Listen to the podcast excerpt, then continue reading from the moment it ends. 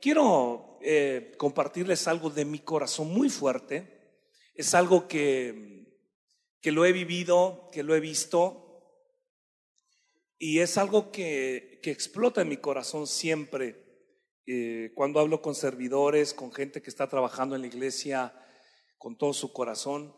Esta palabra es una palabra que, que nos ubica en la iglesia, en la iglesia neotestamentaria, en la iglesia, en la iglesia que Jesús dejó. Jesús resucitó, eh, fue a los cielos, los, los discípulos vieron cómo ascendió a los cielos, está sentado a la diestra de Dios Padre. Me encanta, no lo digo solamente así, es algo increíble eso. Y luego los discípulos esperaron la venida del Espíritu Santo, porque el Señor les dijo, no se vayan de Jerusalén hasta que sean investidos del poder de lo alto, y esperaron allí hasta que fueron llenos del poder del Espíritu Santo. Pero ahora esos discípulos, esos doce discípulos que, que recibieron a Jesús un día, que aceptaron el reto de servir a Jesús, ahora esos doce discípulos estaban eh, expectantes de una nueva iglesia, la iglesia neotestamentaria. Y esa es la, etapa a la cual tú y yo pertenecemos, la iglesia del Nuevo Testamento, la iglesia en la que tú y yo somos discípulos de Jesús. Y en esta noche yo te quiero traer una escena que va a cambiar tu manera de ver las cosas, una escena que va a transformar tu entendimiento de lo que es el servicio y tu entendimiento de lo que es relacionarte con otros. Y lo voy a empezar leyendo una parte de Hechos de los Apóstoles. No te pierdas nada. Si traes Biblia de papel, sácala y vas a marcar y subrayar algunas cosas. Si traes notas, apunta. Estas notas pueden ayudarte aún para que tú puedas repasarlo y enseñarle a gente también estos principios muy sencillos que se encuentran. Abre tu Biblia en el libro de Hechos de los Apóstoles, que es la iglesia. Hechos son los hechos tuyos y míos ya después de dos mil años. Y en el capítulo 3 vamos a encontrar una historia increíble que vamos a ir leyendo paso a paso, palabra por palabra, y vamos a ir entendiendo qué era lo que estaba pasando en este cuadro. Eh, quiero que veas el cuadro grande, ¿ok? Todos tienen ya Hechos de los Apóstoles, capítulo eh, capítulo 3, Hechos 3, en el verso 1. Ahora, fíjese, vamos a leer solamente el primer versículo y de ahí quiero irte hablando para que vayas ubicándote en el contexto. ¿Están listos? Dice la Biblia, Pedro y Juan subían, subraya la palabra juntos. Pedro y Juan subían juntos al templo a la hora novena, la de la oración. Ahora, Voltame a ver, por favor. Pedro y Juan. ¿Estás listo? Ahora quiero que veas aquí. Estos ya estaban en hechos de los apóstoles. Ya había pasado el Pentecostés, ya Jesús estaba, a la, el Señor está a la diestra del Padre, ya había pasado todo eso. Pero quiero que vayas en el tiempo atrás de esta parte. ¿Están listos? Véanme. ¿A dónde, escuche esto, a dónde Pedro era pescador y Juan pues andaba por ahí. Pedro estaba pescando, el Señor se le aparece, le hace un milagro impresionante y lo llama y le dice, ahora ya no vas a ser pescador de, de peces, ahora te voy a hacer pescador de hombres, sígueme. Él obedece el llamado y empieza a seguir a Jesús. En un momento de esos tres años de estar con Jesús desayunando, comiendo, cenando, viajando, aprendiendo de Jesús, también es llamado Juan.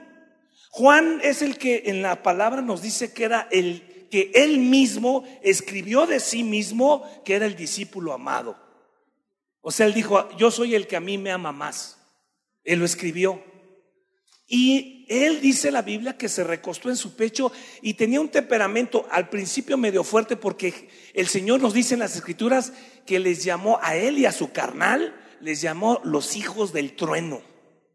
Pero sin embargo, Dios lo va transformando en el discípulo amado, en ese discípulo que él mismo se llamaba el discípulo amado. Ahora ahí tienes a un Pedro que era bravísimo, que siempre hablaba, que siempre eh, decía el primero que opinaba y se reconoce en la iglesia neotestamentaria como el líder de la iglesia.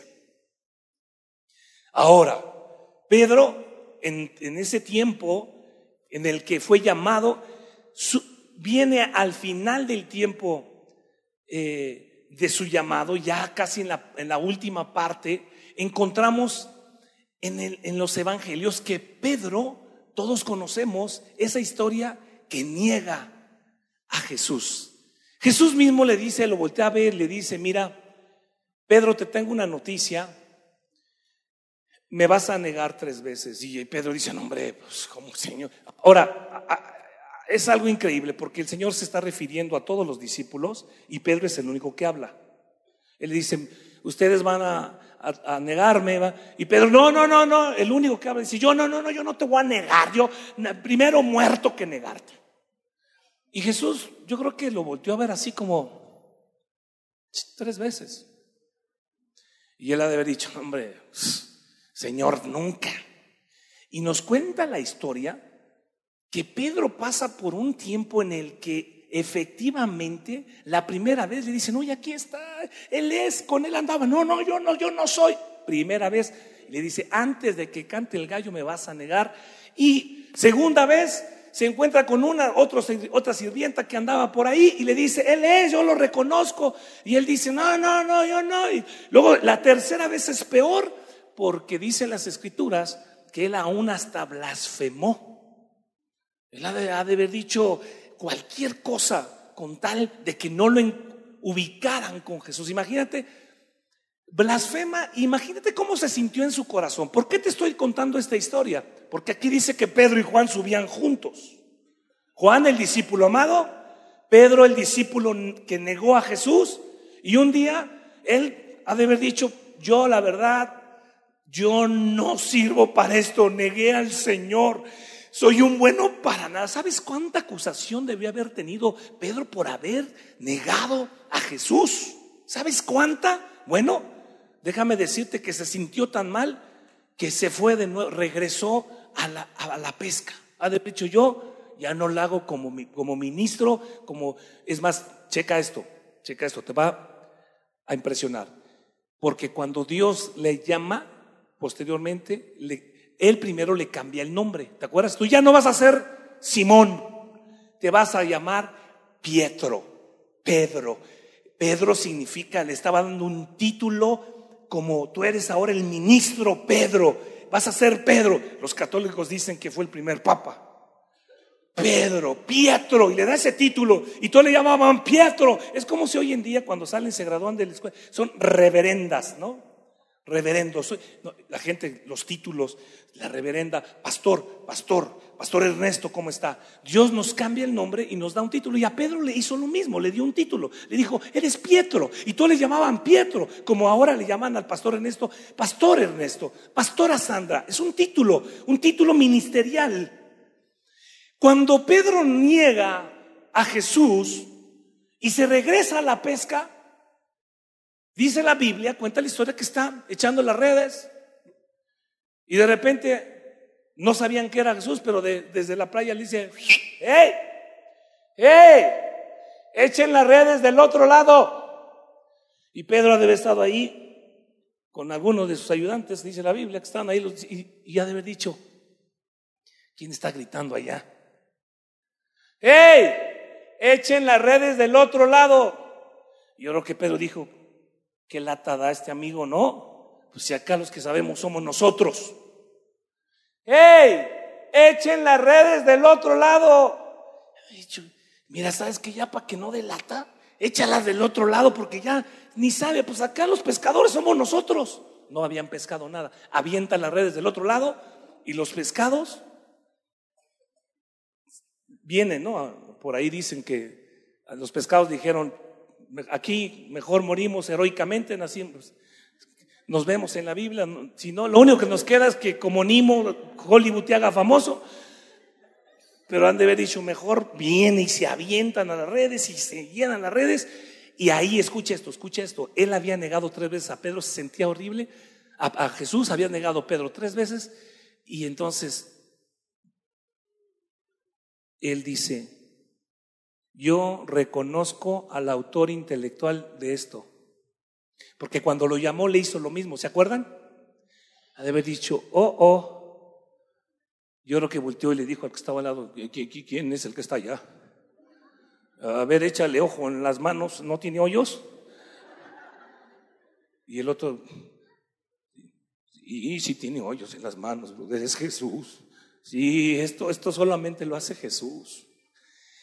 Date cuenta de cómo Jesús lo restaura y entonces encontramos en la Biblia, si me ayudan allí, encontramos en las escrituras, en el libro de Juan, encontramos, si lo, lo quieres buscar, en el capítulo 21, vamos a ver cómo él niega y cómo algo interesante, porque vamos a ver versículo tras versículo y, vamos a aprender algo interesantísimo. En el capítulo 21, en el verso específicamente en el 17, capítulo 21 de Juan, verso 17, aquí lo niega una vez, lo niega otra vez, pero ahí fíjate cómo le dice, le dijo la tercera vez. Y ahí, ¿cómo le llama? Simón. ¿Por qué? ¿Te has puesto a pensar por qué? Simón. ¿Sabes por qué le llama Simón? Porque Jesús cuando le llama, porque viene, le dice, ven, y lo, a la hora que ve al maestro, le dice, es el maestro. ¿Sabes cómo se sentía él? Dice el maestro, yo, yo lo negué tres veces y viene a verme aquí. Es el maestro. Le dice a Jesús, ven, ven, Pedro, ven. Dice la Biblia que se vistió, le vi en la Biblia, dice se vistió, y cuando va nadando, yo creo que va pensando, ¿qué le voy a decir? Lo negué tres veces, fue horrible. Y cuando sale, le dice, Simón, ahora ya no le llama Pedro. ¿Sabes por qué? Yo creo esto. Porque si le había dicho, Pedro, era como, como cuando haces las riegas, Ernesto, en tu casa? Bueno, mejor me voy a poner yo. Es que a mí no me dicen más que Hugo, pero como cuando te dicen en tu casa, a, ustedes que acá ¿no? Sí, pastora, a ver, pastora. Oye, qué bien hablaste, pastora, ¿eh? Qué bien contestas, pastora. O sea, la pastora es como, ¿no? Como, ¿Sabes cómo se hubiera sentido Pedro si le hubiera dicho, Pedro era el nombre ministerial que le había dicho Jesús? Hola Pedro, Pedro, uh, ¿qué hubo Pedro? Ese mi negador. ¿Se agarran la onda esto en esto? No le llamó Pedro, porque el nombre de Pedro, el nombre ministerial, era como decirle a tu esposo cuando la riega, ah, sí, pastor, eh, gracias por tu atención, pastor. ¿A poco no las mamás hablan así cuando tienes un título? En cambio, cuando estás en casa, no te dicen así, te dicen por tu nombre. Y cuando te lo mencionan el título es porque están como haciendo una mofa. Y yo creo fielmente que, que Jesús no le llamó Pedro por eso. Le llamó Simón. Simón. Aquí estoy. ¿Me amas? Y fíjate lo que dice. Este, este, hombre dice, le dijo la tercera vez, Simón, hijo de Jonás, ¿me amas? Pedro se entristeció de que le dijese la tercera vez, ¿me amas? Y le respondió, Señor, tú lo sabes todo, tú sabes que te amo. Jesús dijo, apacienta, subraya esta parte, apacienta mis ovejas. La palabra en original tiene un significado, alimentalas, sírvelas, trátalas bien las ovejas. ¿Me amas? Tengo una acá, ah, acabo de dar a luz una enseñanza en mi corazón que se llama ¿Cómo sé que amo a Jesús realmente? ¿Me amas? Se apacienta mis ovejas. Entonces, regrésate a Hechos de los Apóstoles. Está Pedro, que era ese discípulo, y estaba Juan, que era el discípulo amado, el discípulo que se relacionaba muy bien con Jesús. Y vemos ahora en Hechos capítulo 3 que dice, Pedro y Juan subían juntos, ya van estos dos, ahora ya no está Jesús más ahí, Pedro ha sido ahora nuevamente, le dice, apacienta mis ovejas, y le dice, Señor, tú lo sabes todo, yo te amo, y él empieza a hacer lo que Dios le dice que tiene que hacer. Ahí ahora van Pedro, el de ese discípulo que te conté, y ahora va Juan, el discípulo que era, uh, que él amaba, se relacionaba con Jesús. Van los dos y subraya la palabra juntos, te dije. Pedro y Juan subían juntos. ¿Te das cuenta? Los discípulos podían ir juntos e iban a, e iban a la hora, que eso eran las 3 de la tarde, la de la oración. Iban a orar juntos. Te voy a decir algo. Cuando tú oras junto con alguien, una de las cosas que aprendes y que siempre enseñé, enseñé por 20 años, en Cristo para Naciones es a orar juntos cada mañana. Orábamos juntos, ¿sabes por qué oras juntos? Porque cuando oras juntos conoces a Pedro, conoces su corazón de Pedro, conoces el corazón de Juan, conoces lo que hay en el corazón, porque a veces chocamos con la gente, ¿no es cierto? Que vienen con ustedes pastores, oye, no me, como que no tengo una buena vibra con ella. Y luego dice, yo creo que yo tengo el, don de discernimiento de espíritus. No, no, no, tú tienes el don de sospecha, amigo. Tú tienes el don, el don de pleito. Porque con todos sospechas, te caes mal, no tengo química. Y, nos pasaba a, nosotros en el, instituto. Eh, a mí no me, no me puedo llevar bien con ella, no me puedo llevar bien con él. Y cuando orábamos juntos, yo hacía un ejercicio en la oración. Y les decía, agarren a una pareja y nunca dejan, no, no se vuelvan los mismos cada día. Hombres con hombres, mujeres con mujeres. Ponte enfrente de ella, ponte enfrente de él y pregúntale, ¿qué necesidad tienes de oración?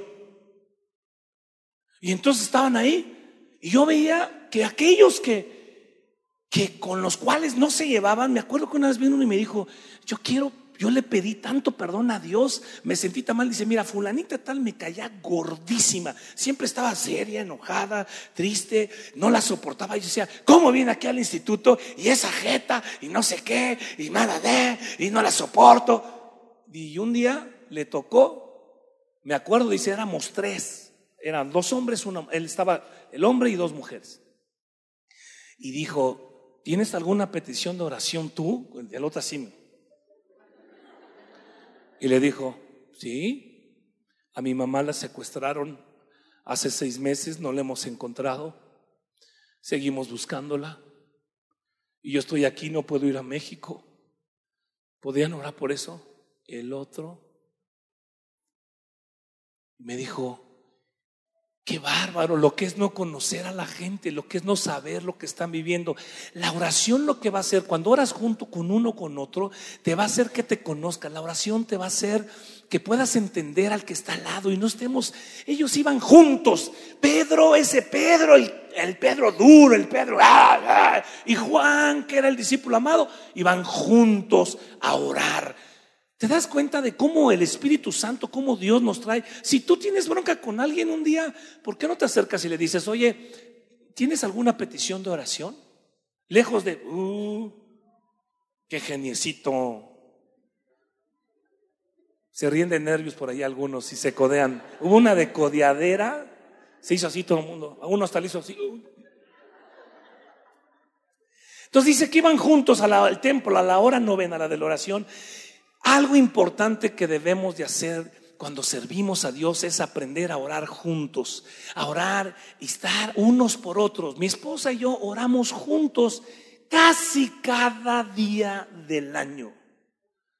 Cuando no oramos juntos es porque como ahorita hoy no estuvo y muchas veces oramos juntos. Tenemos un devocional juntos con mis hijos y cada día, casi cada día oramos juntos. Y yo puedo entender, desde que yo oro con mi esposa junto con ella, entiendo mucho más cosas que yo no antes no entendía y ella entiende mucho más cosas. Ellos iban juntos a la hora de la oración. Aprende a orar por la gente, lejos de criticarla, decir, oye, ¿me dejas hacer una oración por ti? ¿Sabes qué? ¿Me permites hacer una oración esta mañana? Llegas el domingo y, y hacer una oración por la persona o en esos tiempos orar unos por otros. Alguien tiene una petición de oración, oremos juntos. Verso 2 dice, era traído un hombre cojo de nacimiento a quien ponían cada día a la puerta del templo que se llamaba la hermosa. Lo ponían ahí para que pidiese limosna de los que entraban en el templo. Volteaba a ver, venía alguien, cómo llegaba, quién sabe. No había sillas de ruedas, no había carritos automáticos. Él era cojo de nacimiento. No se sabe si no caminaba, no se sabe si alguien iba a la puerta y iba y lo cargaba, se lo llevaba y diario lo aventaba ahí, lo dejaban ahí, le ponían un pocillo ahí, una limonita por el amor de Dios, una limonita por... No se sabe si alguien lo llevaba, si en una carretilla o en algo, pero iban y lo aventaban ahí para que pidiese limosna. Ahora, el templo de la hermosa, de la puerta de la hermosa se llamaba, era un templo que pasaban miles de personas diario, miles de personas diario. Imagínate, haz de cuenta, para que te lo imagines bien, la villa, ahí sentado un cojo de nacimiento. Más o menos así era. Dice que lo ponían ahí a la puerta del templo para pedir limosna de los que entraban en el templo. Una, en la entrada, los han visto, el otro día fuimos al centro de la Ciudad de México, ahí en la catedral, hay gente en la entrada con su botellito y le suenan clic, clic, clic, clic, clic, una limonita, una limonita, ay lo que quiera dar, ay lo que quiera dar, ay lo que quiera dar. Así estaba él. Atención, ellos iban a orar. ¿A qué iba la gente al templo? Díganme, ¿a qué iba la gente? Iban a buscar a Dios, ¿no es cierto? Fíjate, pon atención. ¿A qué vienes a la iglesia? Y a buscar a Dios, ¿no es cierto? Entonces abróchate el cinturón, ¿eh? porque apenas vamos despegando. Era traído ese cojo, estaba en la puerta, y dice la Biblia, este cuando vio a Pedro y a Juan que iban a entrar en el templo, les rogaba que les diese limosna. Te voy a decir una cosa. Cuando habla cojos de nacimiento, la Biblia nos enseña también que hay cojos espirituales, ciegos espirituales, sordos espirituales, hay gente que está en cárceles de, y prisiones espirituales, en cárceles de alcohol, en cárceles de lesbianismo, en cárceles de homosexualismo, en cárceles de drogas, en cárceles de enojo, en cárceles de, de odio, en cárceles. Están en cárceles, hay cojas, familias destruyéndose, están cojos, no pueden caminar como familia, no pueden caminar como matrimonio. Hay gente coja y que viene y que se está necesitada y escucha bien, dice que estaba pidiendo una limosna. ¿Sabes cuánta gente hoy en día está pidiendo una limosna? Ayúdenme, no puedo más. ¿Sabes cuántos correos electrónicos recibe mi esposa en, la, en Ya Basta de jóvenes que están en, en no sabes, docenas de correos electrónicos de jóvenes que están en homosexualismo, de jóvenes que dicen, no sé cómo salir de la pornografía, estoy, estoy hundido, tengo masturbación compulsiva, no sé cómo, estoy en drogas. Uno nos habló, me dijo, tienen un programa para drogas, me drogo con todo lo que puedo. Es impresionante. ¿Sabes cuánta gente está necesitada?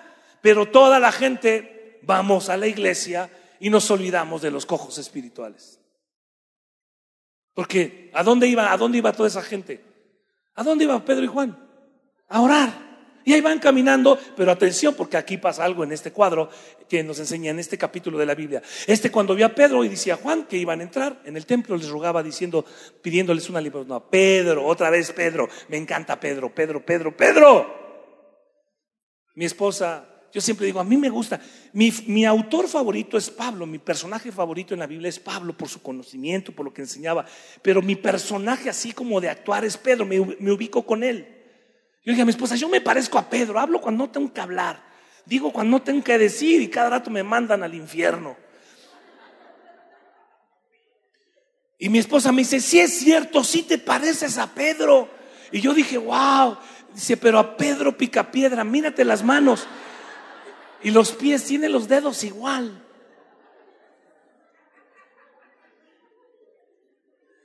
Pedro con él, fíjate, Pedro con Juan, fijando en él los ojos, dijo, míranos, atención, va todo el mundo caminando, va todo el mundo platicando y ellos van ahí a lo mejor platicando Juan y Pedro juntos, ahí está ese hombre ahí pidiendo una limón, y él, él, fíjate, fíjate, pon atención, dice la Biblia que algo interesante, este, eh, o sea, el cojo fue el que los vio. ¿Sabes por qué? Porque la gente que está coja, la gente que está mal, está desesperada por ayuda. Por eso se meten a todo tipo de sectas, a todo tipo de... consultan a los brujos, hechiceros, porque tienen tal necesidad de que, de que alguien les dio una limosna espiritual. Alguien, y cuando alguien viene y les dice una bobada, una barrabasada, ay, oh, y por eso hay tanta gente que se vuelve idólatra y que sigue a ídolos de palo, porque la gente está coja, está necesitada, pidiendo una limosna, pero nosotros estamos muy ocupados en ir al templo a orar. Una limosnita, una limosnita, una limosnita. Y dice la Biblia que yo creo que más o menos pasó así, van caminando y de repente, mirando, lo voy a volver a leer, Pedro con Juan fijando en él los ojos, le dijo, míranos, venos. El cojo ha de haber dicho, pues te estoy viendo. Atención, si te das cuenta, quiero que subrayes la palabra míranos. Míranos. Esto es un gran reto. ¿Estás listo para recibirlo ahorita? Dame tu atención acá. Míranos. Se detuvo y le dijo, venos, veme. El reto para ti, para mí, es poder detenernos con esa gente que tiene esa necesidad en la iglesia o fuera de la iglesia, llegan a la iglesia y siempre estamos corriendo porque tenemos cosas que hacer. No, tengo que hacer esto, tengo que hacer lo otro, tengo que hacer acá, corriendo. Te voy, a, pues, te voy a hacer un reto. Encuéntrame un versículo de la Biblia en donde diga que Jesús iba corriendo. No hay un versículo en la Biblia que Jesús iba deprisa. ¿Sabías? Él caminaba entre la gente. Lo tocaban, lo abrazaban, lo empujaban. Hasta hay un predicador allá que dice, un predicador pocho de esos allá tejanos, que dice, Señor, si alguien me tochó, estaba predicando, yo alguien me tochó, alguien me tochó.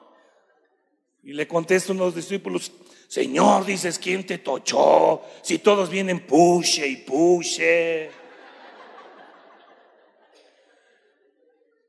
Lo tocaban, caminaba lento, iba despacio. Y nosotros siempre estábamos deprisa. Pero Pedro en la iglesia, ese Pedro que negó a, Jesús tres veces, ese Juan que se recostó en su pecho, ahora ellos se detienen con un cojo de nacimiento y no van corriendo, no, luego, nos vemos, vamos a la oración. Vamos a orar por ti allá adentro. ¿No? ¿Cómo te llamas para orar por ti? Órale, ya vas. Saliendo, ya oramos, ¿qué hubo? ¿Cómo vas? Bueno, pues el Señor no hace siempre los milagros, ahí nos vemos.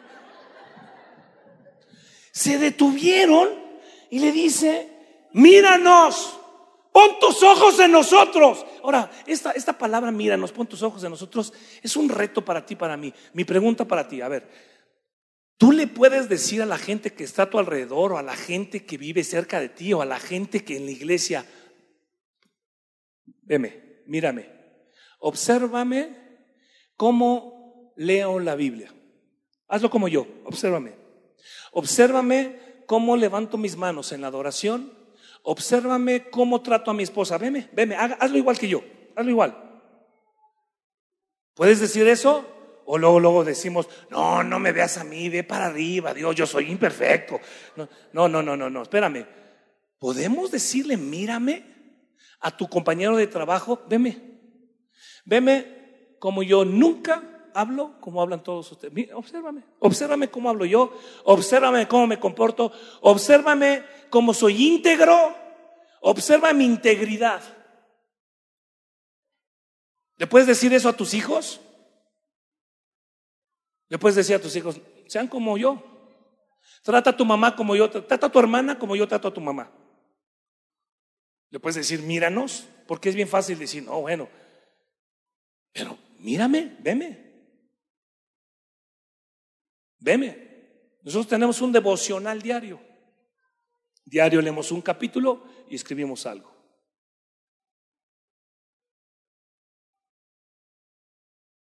Y yo le digo a mis hijos, hagan como mamá y yo. Mamá y yo siempre tenemos un tiempo para hacer nuestro devocional. ¿Comiste hoy? ¿Comiste o no comiste? Sí. Ah, pues también podías tener tiempo para hacer. ¿Fuiste al baño o no? ¿O todo el día te amarraste y no fuiste al baño? Es que es una necesidad. Exactamente.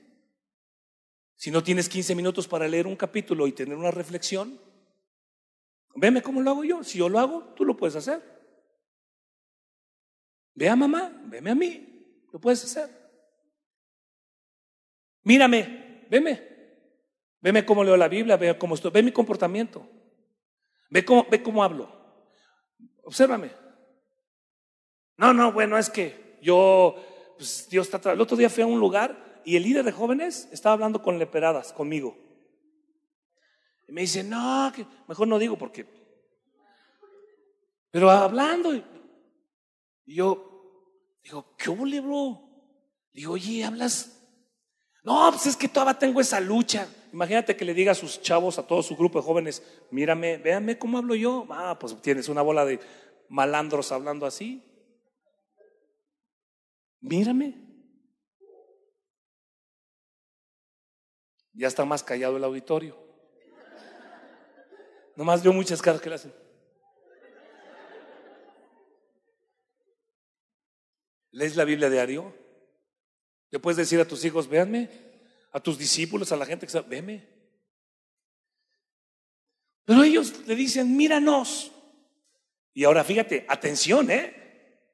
Siguiente versículo dice, entonces él estuvo atento. Te voy a decir una cosa, la gente está súper atenta de lo que hacemos, ¿eh?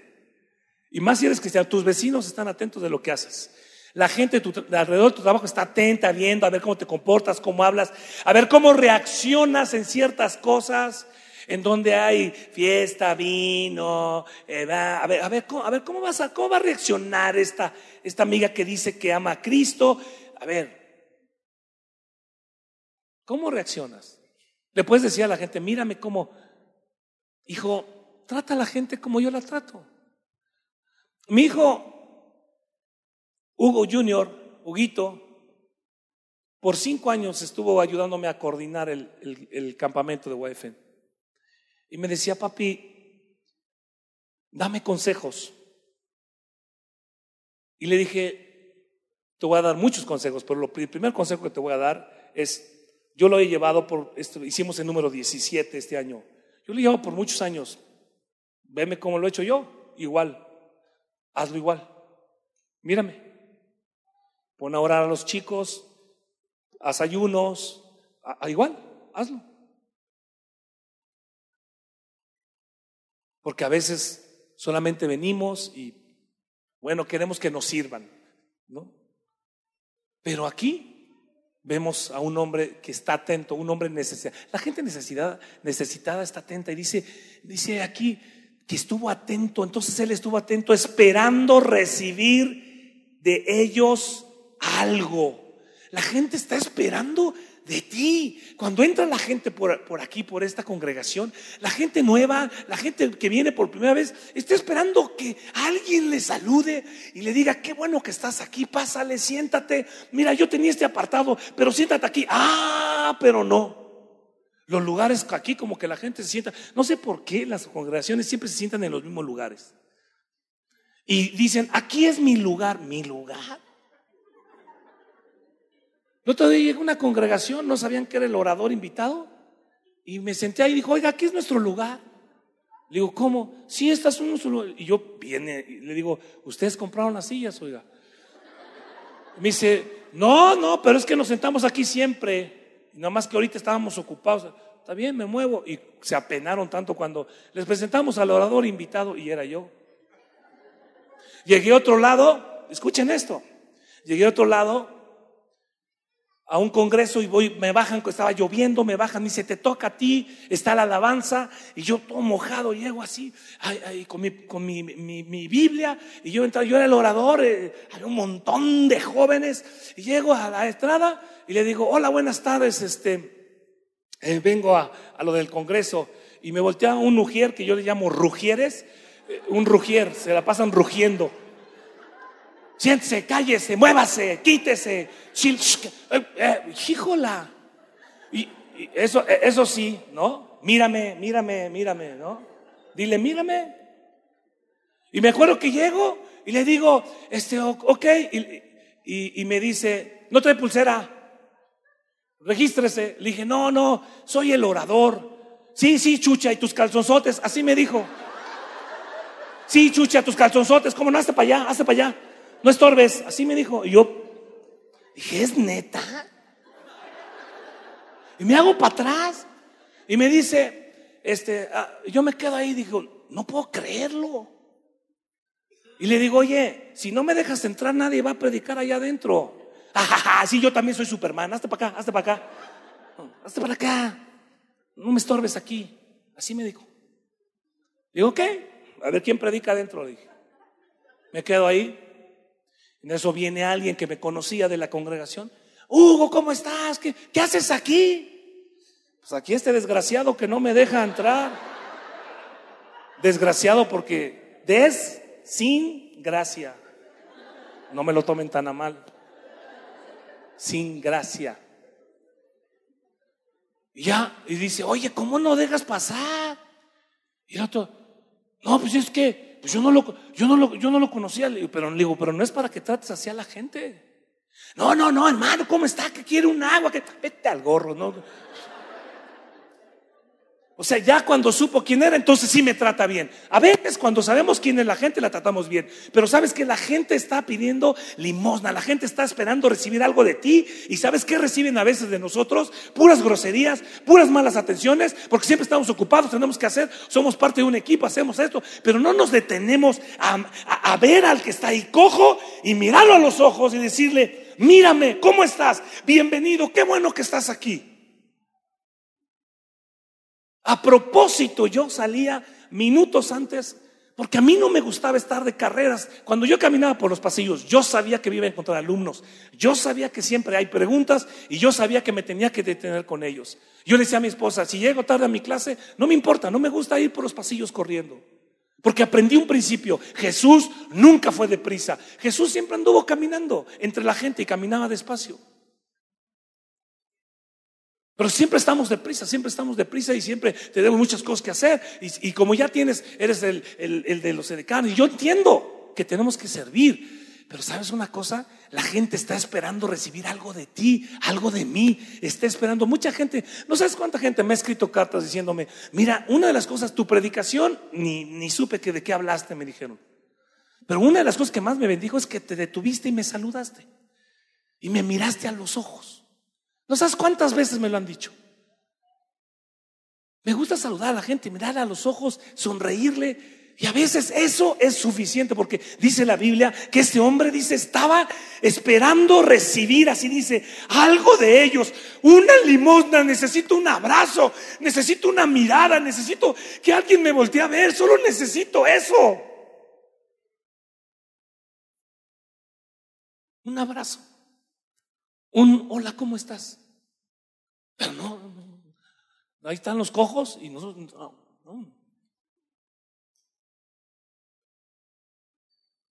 Servir a Dios, ¿para qué? ¿Para estar siempre ocupado? ¿Qué le dijo, qué le dijo Jesús a Pedro? Pedro, ¿me amas? Señor, tú lo sabes todo, yo te amo. Entonces, apacienta mis ovejas, alimentalas, nútrelas. ¿Sabes qué es la palabra en original? Nútrelas, apaciéntalas. No dice nada más, bueno, pues ahí, dale, ve, nútrelas, apaciéntalas. Veinte años de mi vida di al Instituto de Cristo para Naciones. Acabamos nosotros de despedirnos del instituto. Mi esposa, mis hijos. Y veinte años, con todo mi corazón, decidí servir a cada alumno y a cada alumna que llegaba a Cristo para las Naciones. Mi esposa, su corazón está en sentarse y escuchar su corazón. ¿Cómo estás? Siéntate y hablar con ellos, platicar, escuchar su corazón.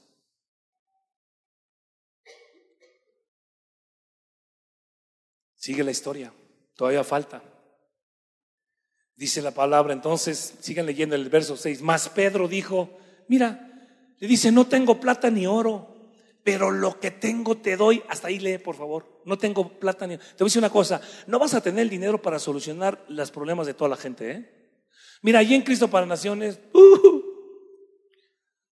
cada semestre el 50% de mis alumnos debían la colegiatura. Y venía y me decía, Hugo, no tengo lana para pagar. Y yo les decía estas, estas palabras. No tengo oro ni plata para pagarle a todos, ni a ti, ni a lo mejor. Pero ¿sabes una cosa? Hay algo que tengo para ti. Que fue lo que Pedro y Juan le dijeron a este cojo. Tú no vas a poder solucionar el problema de toda esa gente. Gente viene con problemas económicos quebrados, viene con situaciones terribles y a lo mejor son situaciones en las que ni siquiera vas a poder estar presente, acompañarles. Pero ¿sabes una cosa? No tenemos, no tenemos el oro y la plata. Pero una cosa sí tenemos. ¿Qué haces con eso que tienes? Mi pregunta es, ¿qué estás haciendo con eso que tienes? ¿Lo estás guardando? ¿Lo estás dejando ahí? ¿Por qué, es que ¿Por qué es que Pablo le escribe a su amado discípulo Timoteo y le dice, Timoteo, aviva el don de Dios que hay en ti. ¿Sabes por qué le dice aviva el don? Hay estudios que dicen que porque estaba secándose, ya no estaba haciendo lo que Pablo le había mandado hacer, ya no tenía ganas de predicar, ya estaba cansado, ya estaba, pues ya, ok, estoy aquí en esta iglesia y bueno, pues sí sirvo, sí sirvo, pero pues como automático, pues así nada más, bueno, ok, sí, aquí estamos, pero pues automático, ya, lo hago porque lo tengo que hacer. ¿Sabes que esa es una de las razones, hijitas que están aquí? Por lo cual yo tomé la decisión de dejar, después de 20 años Cristo para Naciones, porque llegó un momento en mi vida que me sentí cansado. en enero de este año le dije a mi esposa, yo no quiero dejar de dar mis clases como las daba, dejar de enseñar como enseño. Yo no quiero hacer eso. Yo quiero siempre hacerlo. No quiero hacerlo automatizado. Venir a dar mi clase, ya di mi clase nos vemos. Nunca di mi clase automatizada. Nunca. Cada día era una emoción diferente. Cada día era un chiste diferente, una risa diferente, algo diferente. Pero yo no quiero hacer nada automatizado. Y a veces estamos automáticos. Y no tenemos el oro, no tenemos la plata para, para solventar los problemas de todo el mundo, pero sí tenemos algo. Pero si ya estás automatizado, ya no tienes ni eso. Le dice Pablo a Timoteo, aviva el don de Dios que te, ha sido dado, avívalo, porque ya estás, se enteró Pablo, por ahí dicen los teólogos, que se enteró Pablo que él ya estaba muy seco. Te ha sido dado un don y lo tienes ahí secándose, escondido, sin sin hacer lo que te mandó Dios hacer. Te ha sido dado por la imposición de las manos. Muchos de ustedes tienen dones. Acabo de estar una semana enseñando los dones espirituales. La gente tiene dones espirituales increíbles y los tiene escondidos, los tiene anulados, los tiene ahí o simplemente está automatizado. ¿Cuál es el don? ¿Cuáles dones tienes? Avívalos, avívalos. Porque es a través de los dones espirituales que podemos servir a la gente, porque no tenemos el oro y la plata para solucionar todas sus broncas. ¿Sabes cuántos alumnos tenían broncas? Al final todos pagaban. ¿Cómo? ¿Quién sabe? Se les aparecía un ángel, San Martín de Porres, no sé quién. No es cierto que decías, ¿cómo le hicieron para pagar? Debían miles de dólares. No vamos a tener dinero, pero sí tenemos algo. Tenemos a Jesús, el Espíritu Santo. Dice, más Pedro le dijo, no tengo plata ni oro, pero lo que tengo te doy en el nombre de Jesucristo. Ahí está, en el nombre de Jesucristo de Nazaret. Levántate y anda. Fíjate, yo lo decía a mis alumnos, no tengo oro ni plata, mi hijo. Ven, déjame hacer una oración. En el nombre de Jesucristo te pido, Señor, que cheques, que ahorita toques el corazón, ahorita en este momento, toque el corazón de un milloneta rico, de que se muera su abuelo rico y que le herede algo. No es cierto, no oraba así. Nunca decía la muerte de alguien, les doy mi palabra, esa era una broma. Pero que pase algo, Señor, y que venga Señor, cheques, bendiciones, porque a veces los papás, el dólar, no podían pagar la colegiatura, pero Dios hacía el milagro. Y ellos recibían una oración de mi parte, recibían un, un abrazo, un estamos orando contigo, sígueme contando cómo va. Y entraban a la oficina felices, año tras año. Me dieron la beca, me dieron la beca, me dieron la beca. ¿Se los resolví yo? ¿Se los vas a No, si tú piensas que no, no podemos resolver todo. En el nombre de Jesús de Nazaret, dice aquí que oró por él. Y luego fíjate lo que pasa cuando tú haces eso. Dice, y saltando, se puso en pie y anduvo. Perdón, me regreso al 7, me salté uno. Tomándole por la mano derecha, atención, fíjate en esto, tomándole por la mano derecha, extendió su mano, hizo un acto de fe. Aquí vemos cómo él le toma con la mano derecha y dice, y le levantó, levántate. Al momento, eh, subraya esta palabra, al momento se le afirmaron los tobillos, los pies.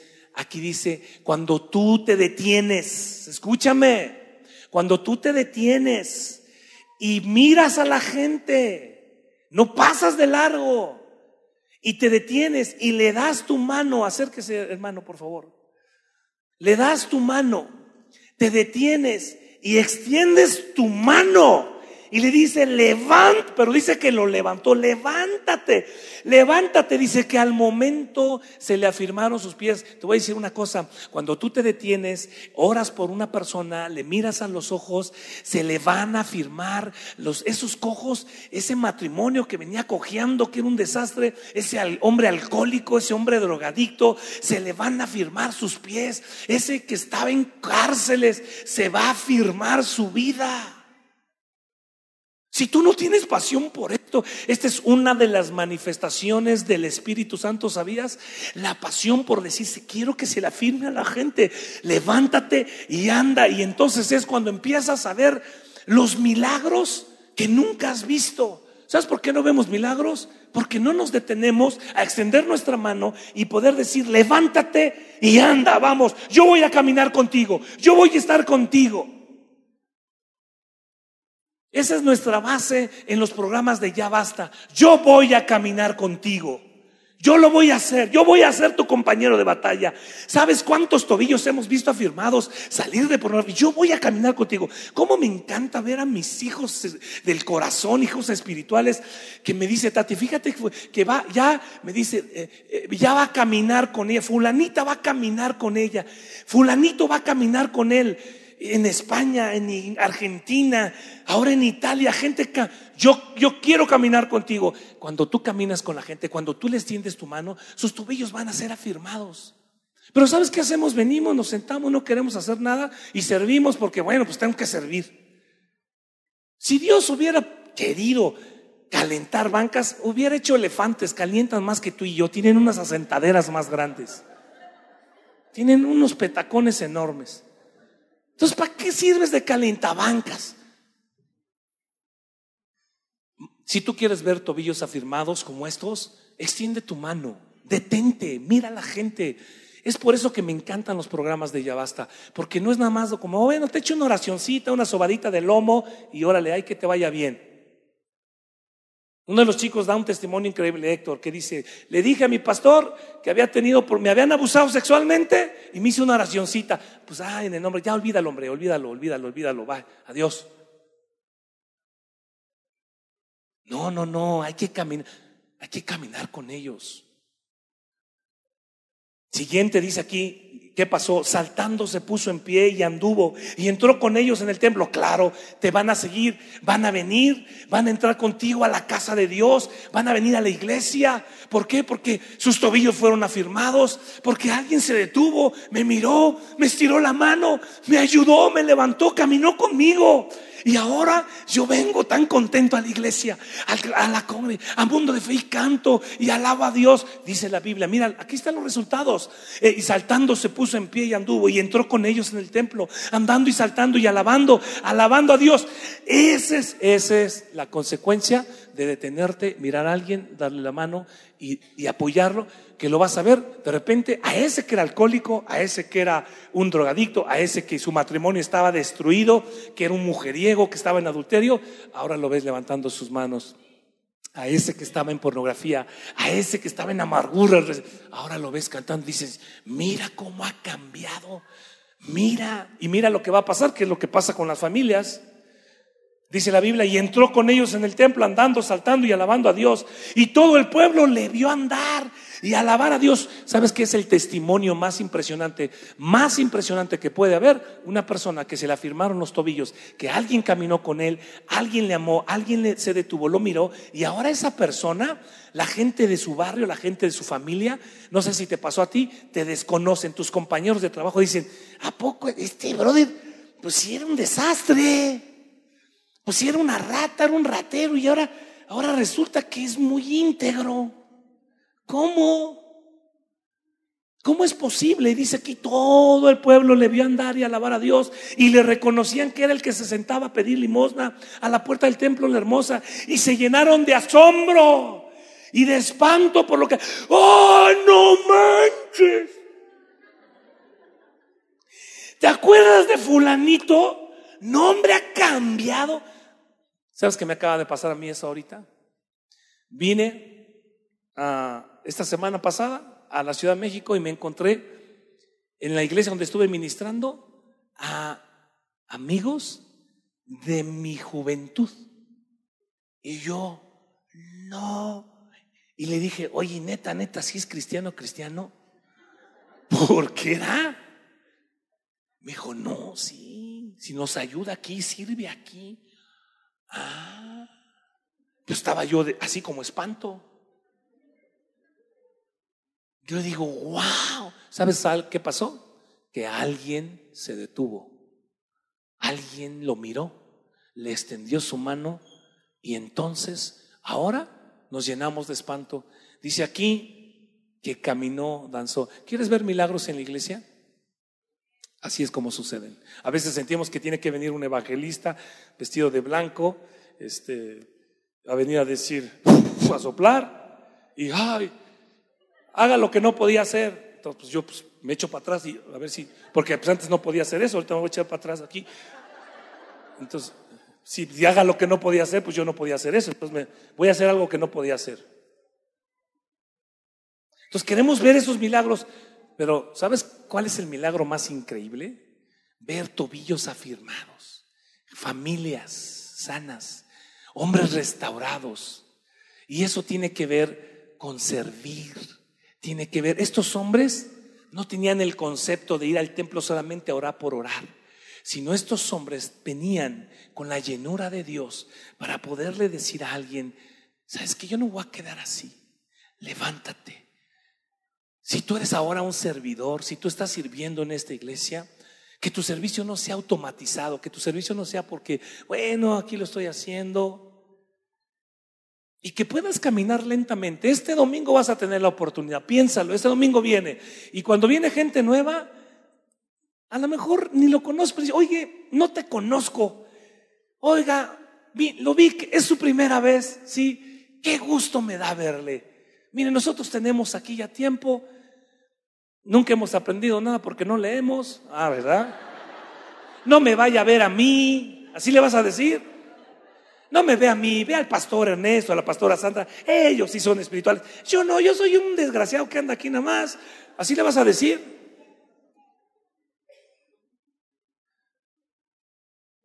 Servicio es una de las maneras con las cuales yo te dije, ¿cómo, ¿cómo puedes amar a Dios? Dice, apacienta mis ovejas, alimenta mis ovejas. Si me amas, a veces la gente piensa, ¿cómo, cómo sé que amo a Dios? Apacienta. Eso ahí dice, bíblicamente. Como soy maestro de Biblia, siempre digo, dime el respaldo bíblico de lo que estás afirmando. Así le digo a mi esposa, debemos de predicar siempre con un respaldo bíblico de lo que afirmamos. ¿Cómo sé que amas a Dios? ¿Ah? ¿Quieres que te diga cómo? La Biblia dice que amas a Dios apacentando. ¿Me amas, Pedro? Sí, apacienta mis ovejas. Dales de comer, alimentalas. Si tú amas a Dios, sirve. Es una manera, cuando tú sirves, le estás dando serenata de amor a Dios. Le estás cantando, porque la gente piensa que amar a Dios es cantarle. No, esa es una expresión. Pero podemos cantarle y no amarlo porque no servimos. Es como si alguien te canta, con esto voy a terminar, alguien te canta una serenata, ¿no? Viene, amo, te amo, te amo, serenata con mariachi, ¿no? Y la novia lo ve, acaba de enterarse en el Facebook que anda con otra. Y lo ve Está cantando que, que le ama, ¿sí o no? Le está diciendo, le llevó serenata mariachi, ¿sí o no? Y le está cantando que le ama, ¿significa que le ama? ¿Qué le diría a la novia? Si me amas, ¿qué le diría? Sé fiel. El Señor le dice, Pedro, ¿me amas? Y Señor, pues ya sabes, tú sabes todas las cosas. Tú ya sabes que yo te amo. Pedro, ¿me amas? No, no, no dijo Pedro. Simón, ¿me amas? Sí, Señor. Simón, ¿me amas? Sí, ya sabes que te amo. Entonces, si tú estás diciendo eso, apacienta mis ovejas, sírveme, dales de comer, ámalos. ¿Sabes que esta enseñanza es para líderes? ¿Y tú eres un líder? Pensamos que tiene solamente este mensaje es para los pastores Ernesto y Sandra y todo el staff que tiene aquí, porque es el staff que trabaja, porque ellos sirven a Dios. Estas palabras son para ti y para mí. ¿Me amas? ¿Me estás cantando serenata? No, no sirve de nada que me cantes. ¿Me amas? Ok, entonces demuéstramelo haciendo lo que tienes que hacer. Cierra tus ojos.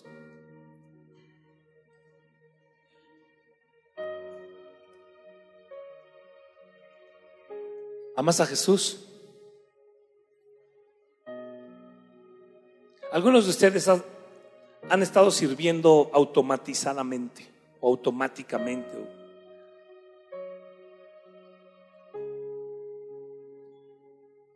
Algunos de ustedes lo están haciendo a lo mejor por quedar bien con alguien, algunos de ustedes están sirviendo pues porque quiero escalar y llegar a algo en la iglesia lo ves como un, escalafón de trabajo. Algunos de ustedes lo ven como, pues quiero quedar bien con los líderes y con los pastores.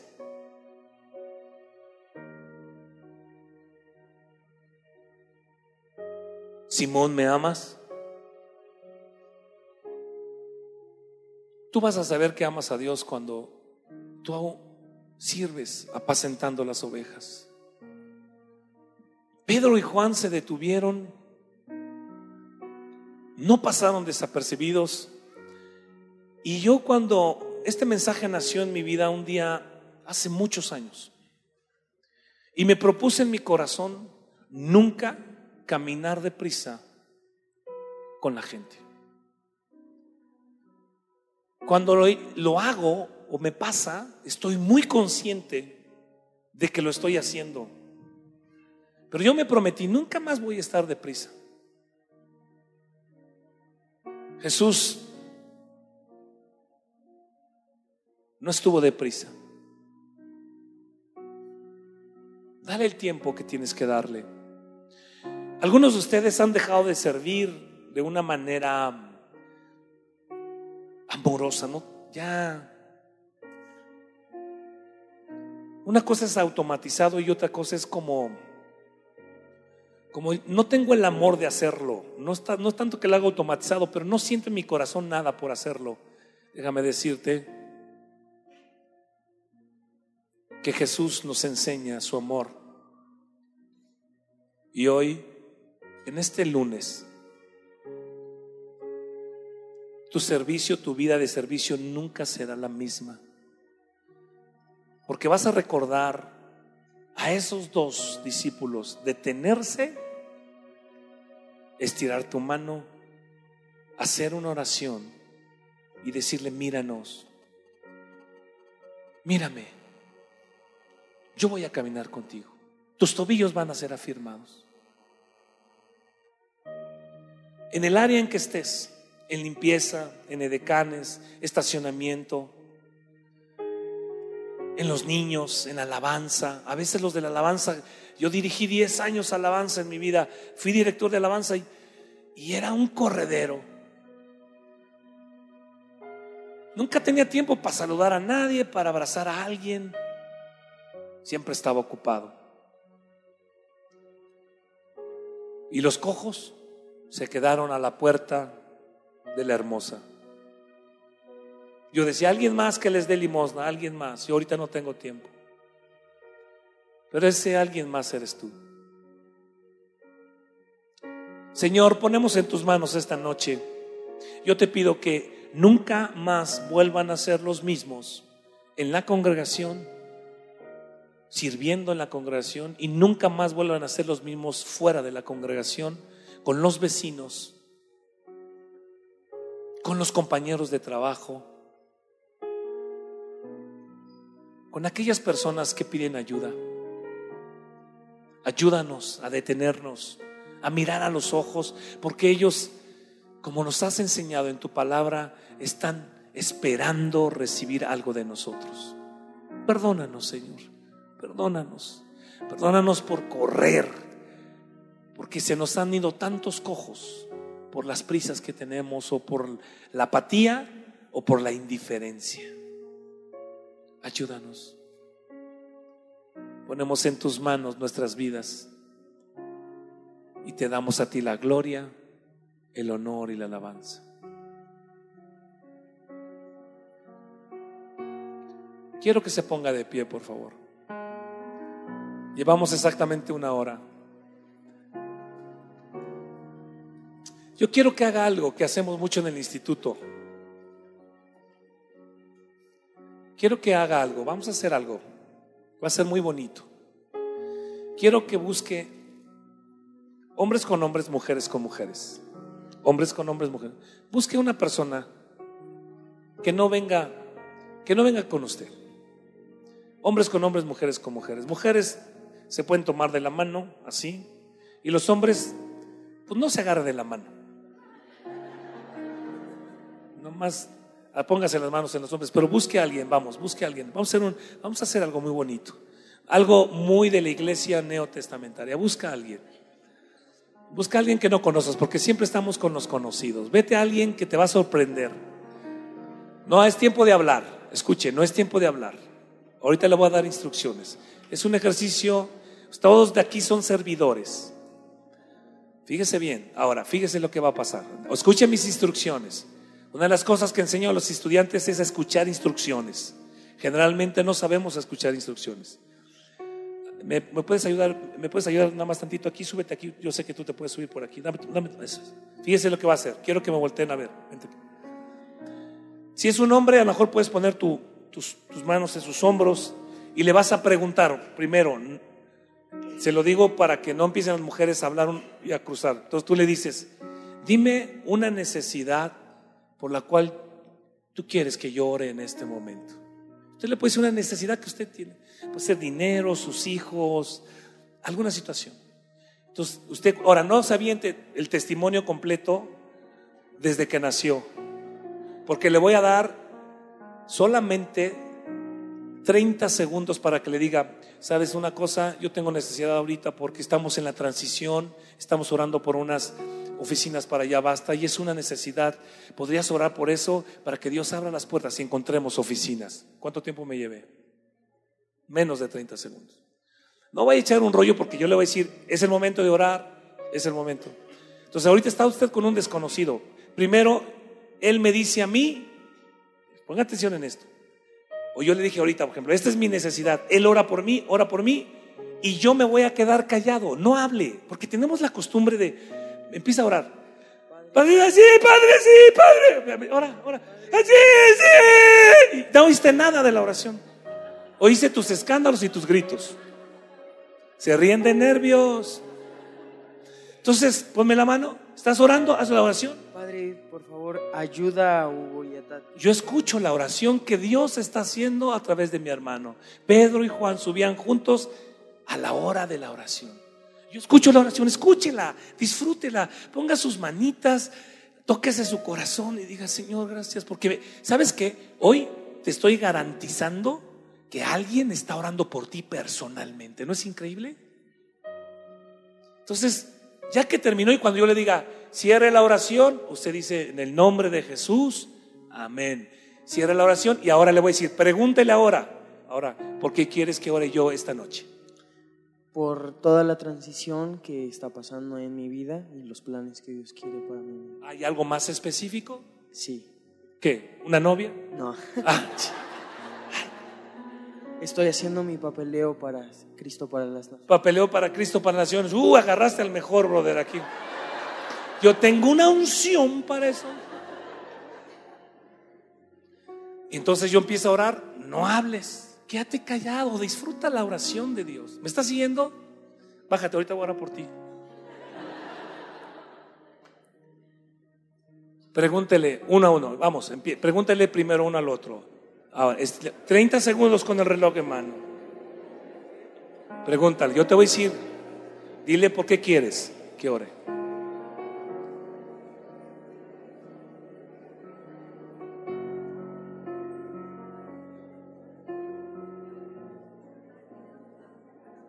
Si ya le dijo, empiece a orar. Vamos. Y guarde silencio usted. Escuche la oración. Escuche la oración de parte de Dios.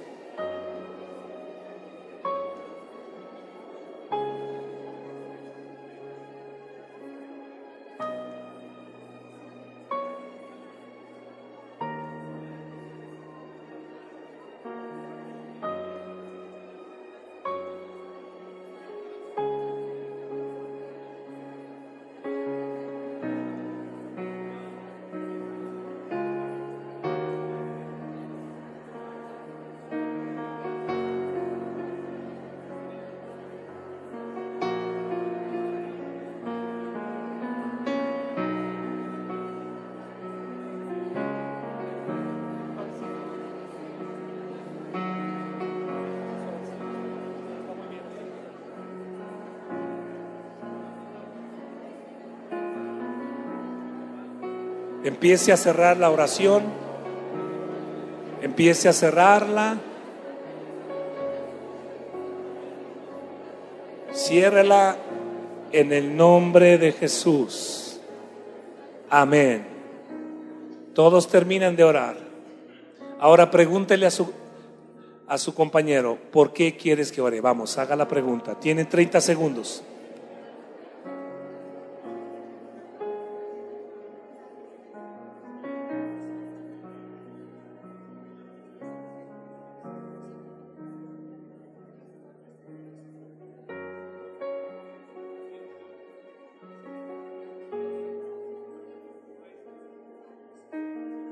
Ya terminó, empiece a orar ahora. Vamos.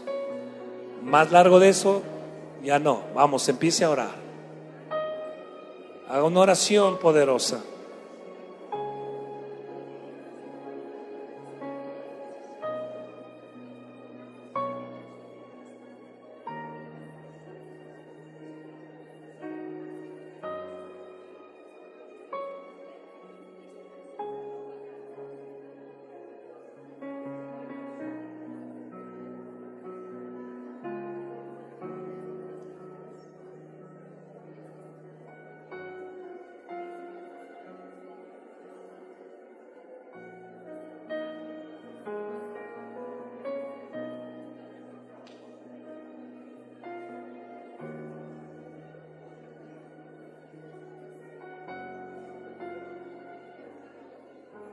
Empiece a cerrar la oración.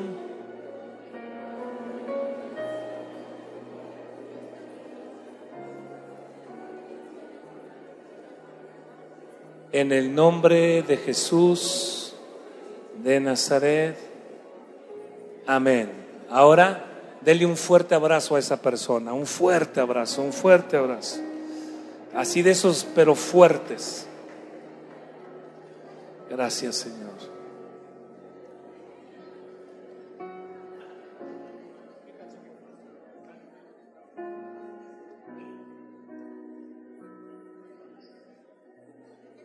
Levante sus manos al cielo. ¿Sabe por qué? ¿Por qué servimos? Porque Él está sentado en el trono. Si me ayudan los cantantes de aquí, si me ayudan, vamos a cantar. Este canto para mí es un himno. Es un himno. Un himno moderno.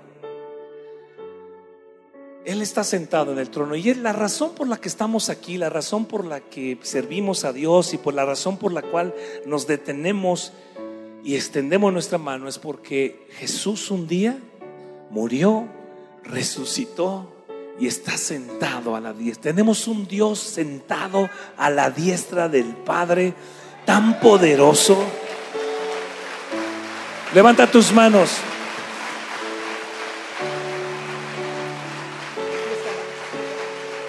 Levanta tus manos al cielo. Lo más alto que puedas. Levantar nuestras manos es una señal de rendición a Él. Lo más alto que puedas. Dile así. Quiero conocer. Cada día más. Dile, Señor, aquí estoy. Cada día más. No cante por cantar. Ahora es diferente.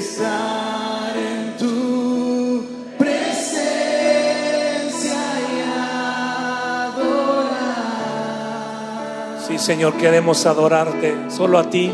Eres el único Dios en el universo. Revelanos tu gloria. Dile, hoy revélame tu gloria, Señor. No queremos solo estar aquí. Queremos más de ti.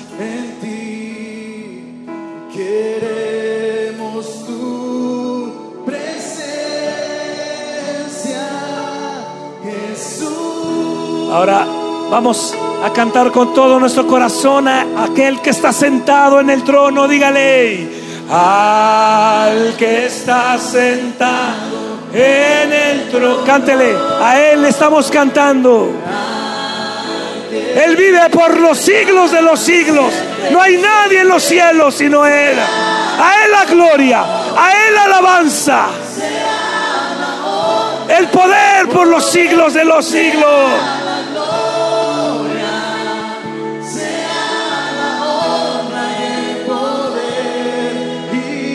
Al que está sentado en el trono, al que vive para siempre. Dígalo con todo su corazón. Sea la honra y el poder, sea la gloria, sea la honra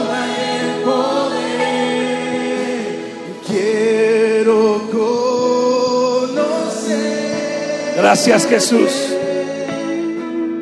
cada día más a ti, estar en tu presencia y adorar. Queremos adorarte como Señor no lo habíamos hecho quizás hace mucho tiempo. Revelanos Que tu gloria, Señor, que salgamos llenos de tu gloria. Deseamos ir mucho más en ti. Queremos tu presencia, Jesús. Una vez más en esta noche, cántale aquel que está sentado en el trono. Dile así. Al que está sentado en el trono, al que vive para siempre y siempre, sea la gloria, sea la honra y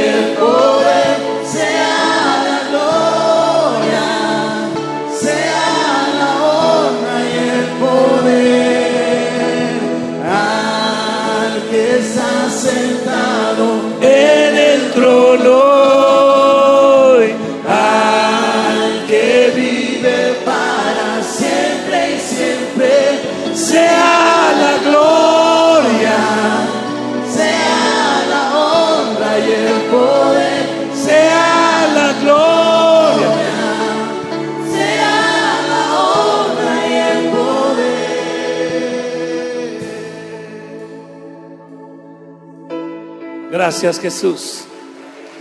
Dale gracias al Señor. Gracias Señor.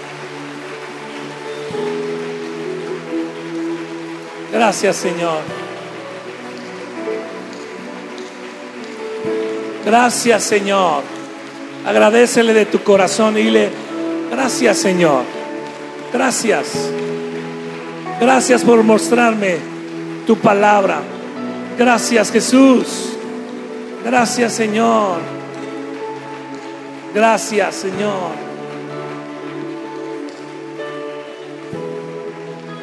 Gracias. Quiero decirle que yo estoy seguro y sentí en mi corazón cuando ustedes estaban orando que hubo gente que sanó de algunas enfermedades.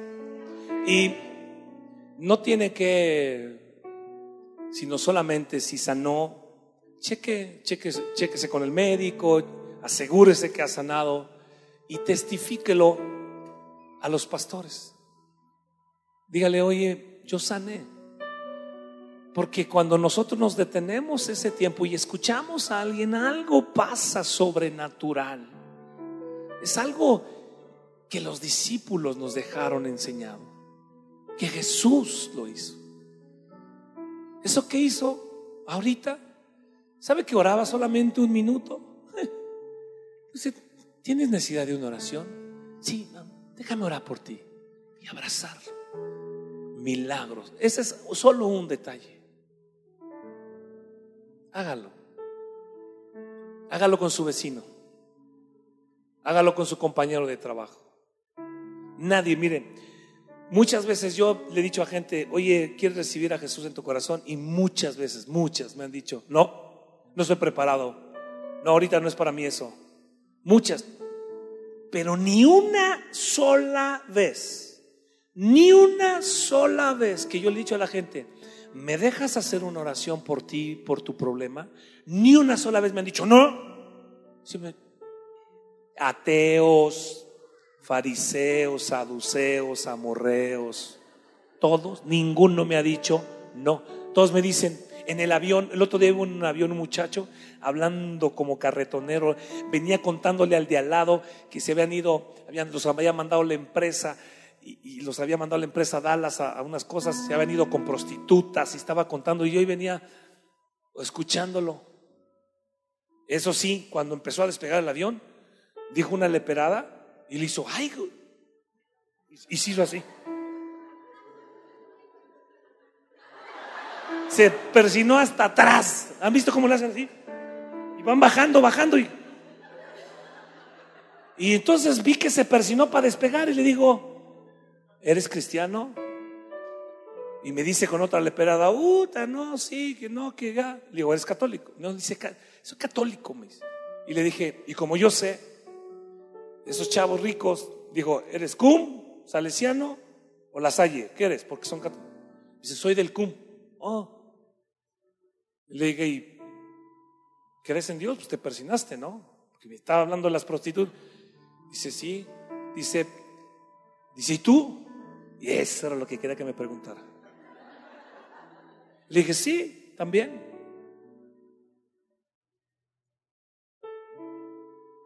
Y le dije, sí, soy teólogo.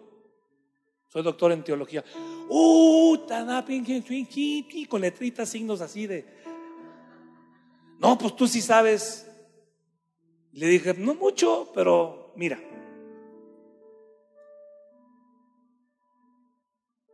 se fue llorando, diciendo, digo, tu familia, tus hijos. Yo había escuchado su historia. No sé de él, pero te detienes. A veces voy cansadísimo, digo, que le hable otro a este Señor. Fue un honor, un honor estar aquí. Gracias por dejarme esta plataforma. Que Dios les bendiga.